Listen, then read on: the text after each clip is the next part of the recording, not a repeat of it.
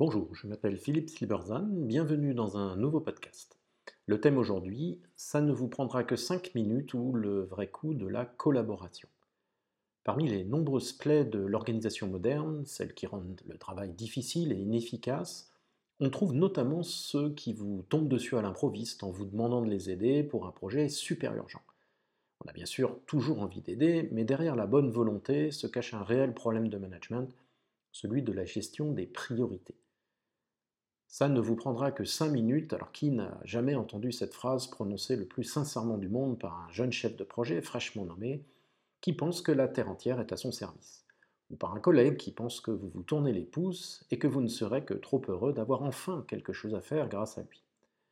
Récemment, lors d'un séminaire, je faisais travailler des cadres sur les blocages de l'innovation. Parmi les causes identifiées, une revenait chez plusieurs d'entre eux, et c'est assez classique, l'absence de collaboration. Une participante en particulier était outrée que lorsqu'elle demandait de l'aide sur un projet, elle ait beaucoup de mal à en obtenir. Elle considérait, le plus sérieusement du monde, que toute demande de sa part devait entraîner une réponse immédiate. Elle ne cessait de se plaindre auprès des managers, dont les équipes ne répondaient pas, selon elle, assez vite à ses demandes. Son projet, la transformation digitale d'une fonction de l'organisation, avait certes été jugé prioritaire par la direction générale, elle était sincère, mais visiblement elle n'avait pas compris comment une organisation fonctionne. L'action d'un collaborateur, quel qu'il soit, ne consiste en effet pas à prendre des décisions, mais plutôt à arbitrer entre des priorités. C'est un fait tout à fait fondamental. L'essence du management est donc le choix des priorités. La raison est que le management existe parce que les ressources sont par définition limitées et qu'il existe donc des conflits entre ceux qui veulent les utiliser. Parmi les ressources les plus limitées se trouvent le temps, l'énergie et l'attention, en particulier des managers.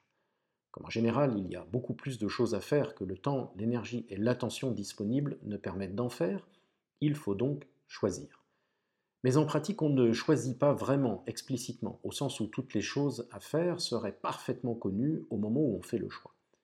Dans la réalité, on définit plutôt des priorités, c'est-à-dire qu'on décide de faire A d'abord, puis B, puis C, puis D. Mais arrive la fin de la journée et euh, on n'a pas eu le temps de faire D, qui est donc reporté au lendemain. On n'a donc pas décidé de ne pas faire D, D s'est simplement retrouvé en bas de priorité. Alors pour peu que demain une nouvelle tâche importante survienne, D restera en bas des priorités et sera peut-être reporté à nouveau et peut-être pour toujours. La question dès lors est la suivante. Comment déterminer les priorités? Lorsque le jeune chef de projet vous tombe dessus ou lorsque notre responsable digital exige votre aide au nom de la collaboration, ce qu'ils vous disent en fait, c'est que leur travail est plus important que le vôtre. L'urgence est prise pour de l'importance.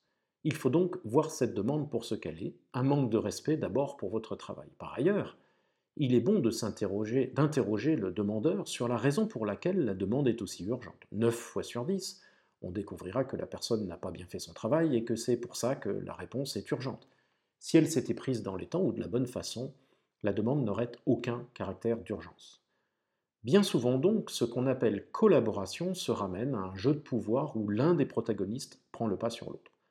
Au nom de la collaboration, j'exige ton aide immédiate, c'est-à-dire que tu sais euh, ce que tu étais en train de faire, que je considère comme subalterne par rapport à ce que j'ai besoin de faire moi. Si tu refuses, ce sera un manque évident d'esprit collaboratif. Sauf que bien sûr, si tu obtempères, ton travail ne sera pas effectué et tu en subiras les conséquences. Pile je gagne, face tu perds. La collaboration ainsi conçue est une taxe de temps prélevée sur le travail de ceux qui ne peuvent pas dire non. Ce type de conflit, qui est le quotidien des managers, victimes de l'obsession collaborative des organisations, traduit en fait un manque de conscience de la notion de priorité. Déclarer que le projet de transformation digitale est prioritaire, ça ne veut en soi rien dire. Prioritaire par rapport à quoi? Ce que la direction générale devrait énoncer, normalement, c'est un choix de priorité. Énoncer une priorité, c'est aussi dire à quoi, ce à quoi l'on renonce. C'est énoncer ce qui, du coup, n'est plus une priorité. L'une chasse l'autre, nécessairement.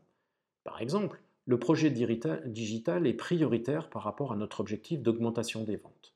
Donc, cela signifie que, en raison de ce projet qui va perturber les équipes, nous acceptons que nos ventes n'augmentent pas pour les six prochains mois. Mais naturellement, ce n'est pas ce que fait la direction générale. Au contraire, elle énonce 25 priorités et elle en ajoute une nouvelle chaque semaine. Tout est prioritaire et c'est donc au manager de se débrouiller en étant, je cite, collaboratif. Et chacun va à la bataille pour défendre son bout de gras avec un gaspillage d'énergie qui est pourtant la matière rare. Sans renoncer à aider vos collègues, la prochaine fois que l'un d'entre eux pointe le bout de son nez avec une urgence, vous saurez quoi lui dire. Merci de votre attention. Vous pouvez retrouver cette chronique et bien d'autres sur mon blog www.philippe-silberzan.com. À bientôt.